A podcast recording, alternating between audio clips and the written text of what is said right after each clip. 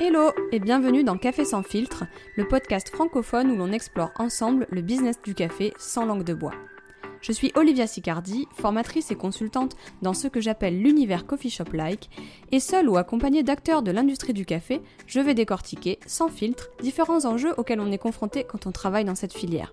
Si tu es restaurateur, professionnel de l'industrie café ou simplement un mordu de caféine, et que tu cherches des solutions, des retours d'expérience ou des partages de connaissances pour entreprendre, manager ou te développer dans un business café, alors reste avec moi, ça risque de t'intéresser.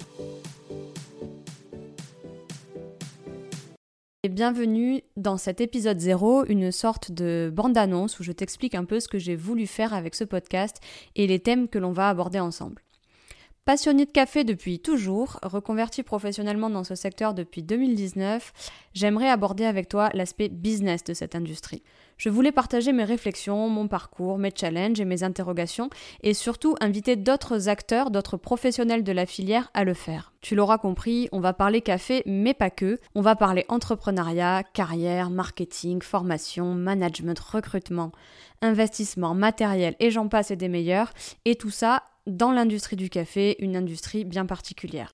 D'ailleurs, quand je parle de l'industrie du café, je parle de cette filière au sens large, et j'y englobe souvent la restauration, l'univers de la food et ce que j'appelle l'univers coffee shop-like. On abordera le marché et l'essor du café de spécialité en France, mais aussi le marché du café global. Le mieux pour commencer, c'est peut-être que je te raconte un peu qui je suis. Je suis Olivia, je me suis reconvertie dans cette industrie du café en 2019 et avant ça, dans une autre vie, je travaillais dans le monde du conseil en management et en organisation. J'ai été consultante puis manager des ressources humaines pour différentes entreprises. À la suite d'un tour du monde, je me suis formée au métier de barista puis de torréfactrice et depuis 2020, j'ai occupé plusieurs rôles dans cette industrie du café, en passant par barista dans des coffee shops indépendants. J'ai travaillé euh, toujours avec du café de spécialité en collaboration avec des torréfacteurs. J'ai développé deux business plans de commerce atelier boutique de torréfaction. Et plus récemment, j'ai travaillé dans la filière du café euh, global euh, pour un, groupe de franchise de la restauration où j'ai fait de la formation, de la recherche et développement, du lancement de produits, entre autres choses. Je suis aussi formatrice et consultante freelance et j'ai créé un business café qui s'appelle Aquarius Coffee Lab. Et c'est justement dans le contexte de ce business café que j'ai voulu partager les challenges que je rencontre euh, à son développement. Pour résumer, j'ai deux casquettes qui correspondent à deux centres d'intérêt, de carrière et de passion, qui pour moi sont très complémentaires, et c'est cette complémentarité qui va être le fil rouge de ce podcast. Et si tu te demandes pourquoi j'ai décidé d'enregistrer ce podcast, eh bien pour deux raisons, pour toi et pour moi. Pour toi, parce que je mobilise les connaissances et les compétences que j'ai développées dans mes deux carrières, euh, celle de RH slash management et celle d'expert café, pour t'apporter une analyse et des solutions business spécifiques à ce secteur.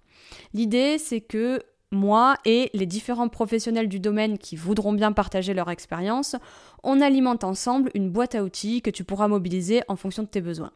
Tout ça, ça part du principe que dans l'entrepreneuriat, on apprend de nos succès et surtout de nos difficultés. Et ça, au moment même où on les rencontre et pas après coup, quand on a fait le bilan et quand on a réussi, mais euh, bien pendant la tempête. Et c'est à ce moment-là que l'on peut créer une émulation et des synergies qui sont bénéfiques à tous si on partage. Et la deuxième raison, c'est pour moi. Parce que mon parcours pro dans cet univers café n'est pas de tout repos. Euh, c'est des choix forts dans un pays qui n'est pas encore mature dans cette industrie, euh, où l'expertise euh, est assez peu reconnue et que ça a impliqué de faire beaucoup de sacrifices. Et il y a quelques mois de ça, je suis arrivée à un moment où je me suis demandé si ça valait vraiment le coup. Je suis passée à deux doigts d'être dégoûtée de cette industrie, alors qu'à la base, le café et l'univers du bien manger, c'est ma passion. Donc j'ai décidé de remettre du plaisir dans ce que je fais et euh, ça passe par partager. Je suis quelqu'un qui aime écouter, rencontrer, poser des questions et partager. Et euh, quand il s'agit de café, je peux parler pendant des heures. Donc le podcast, c'était un petit peu euh, le meilleur moyen pour ça. Je n'attends pas forcément de retour monétaire. Ce podcast n'est pas un encart publicitaire de mon business, ni même de celui des différents intervenants. C'est vraiment un hub de partage. La seule chose que j'attends, c'est de prendre du plaisir et de rencontrer d'autres passionnés qui ont une histoire à raconter. Mon idée, mon objectif au-delà même de ce podcast, c'est de connecter les différents acteurs de l'industrie coffee shop-like pour créer des synergies et une, émulation pour pouvoir, dans cette filière, euh, développer la créativité, la qualité, les pratiques responsables et viables.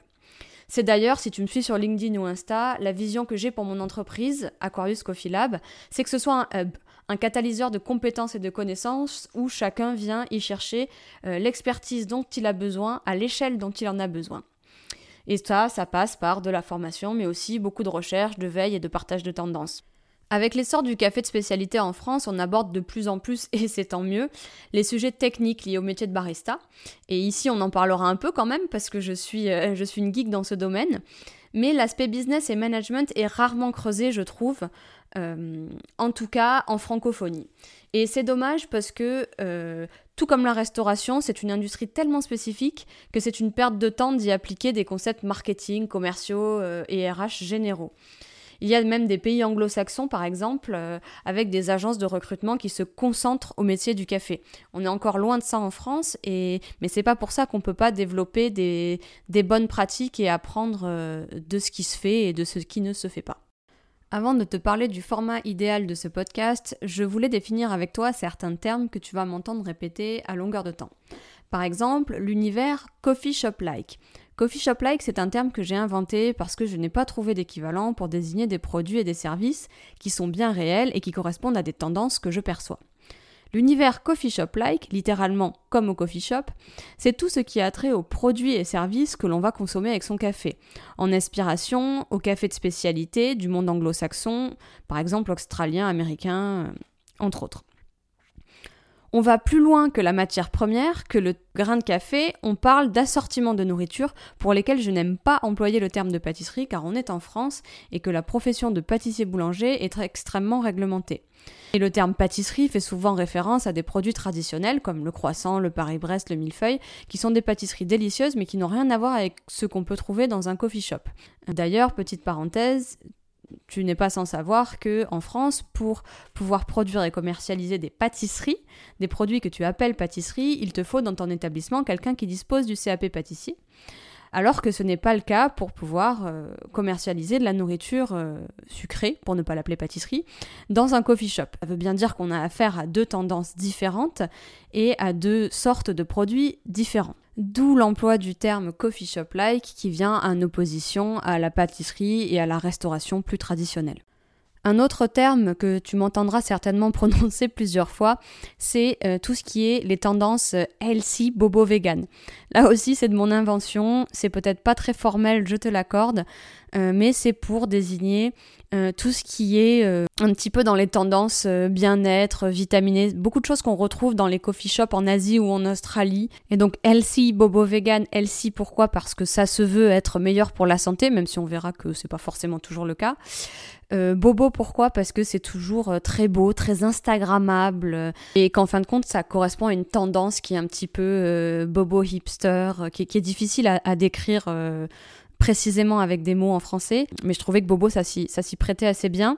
Et vegan, pourquoi? Parce que c'est souvent les alternatives à minima végétales euh, qui sont mises en avant plutôt que tout ce qui est euh, lait ou, protéines et composantes euh, animales. Et vraiment, ça correspond à une tendance de l'univers coffee shop-like qu'encore une fois, j'ai pas trouvé de mots pour décrire, s'il en existe un d'ailleurs, je vous remercie euh, de me l'indiquer en commentaire, c'est toujours intéressant d'apprendre quelque chose. Mais donc le, le Bobo Vegan, pour moi, c'est une tendance de l'univers coffee shop-like, euh, où on va être plutôt sur euh, des porridge à base de fruits, avec des, des laits végétaux, sur des, des smoothie bowls, comme un petit peu les, les acai bowls au, Brésil. Ce, genre de, de plats et d'aliments de superfood qui est censé être plus nutritif, euh, moins gras, moins sucré. L'exemple typique dans les boissons, c'est le, le matcha qui va contrebalancer un petit peu euh, euh, les effets qu'on reproche à la caféine. On pourrait, on pourrait faire un épisode rien que sur ça, mais voilà, c'est important de définir ce terme. Le format que j'envisage pour ce podcast, c'est un épisode toutes les semaines, idéalement le vendredi, en alternance une semaine solo et une semaine avec un invité, c'est-à-dire un professionnel ou un passionné de cette industrie du café, euh, que ce soit un barista, un restaurateur, torréfacteur, un importateur de café vert, un pâtissier, pourquoi pas, un gérant de coffee shop, bref, l'imagination est sans limite. Et d'ailleurs, si tu as envie d'entendre quelqu'un en particulier au micro de café sans filtre, n'hésite pas à me le suggérer. Il n'y a aucun prérequis de métier ou d'expérience. La seule exigence, c'est qu'il ou elle soit capable de parler café sans filtre, c'est-à-dire en étant cash. Je te remercie pour ton écoute et je te souhaite une nouvelle fois la bienvenue. Si c'est des thématiques qui t'intéressent, n'hésite pas à t'abonner pour retrouver toutes les semaines le prochain épisode de Café sans filtre. Et si tu as des envies ou des idées de thématiques à aborder, n'hésite pas à me les suggérer en commentaire. À la semaine prochaine!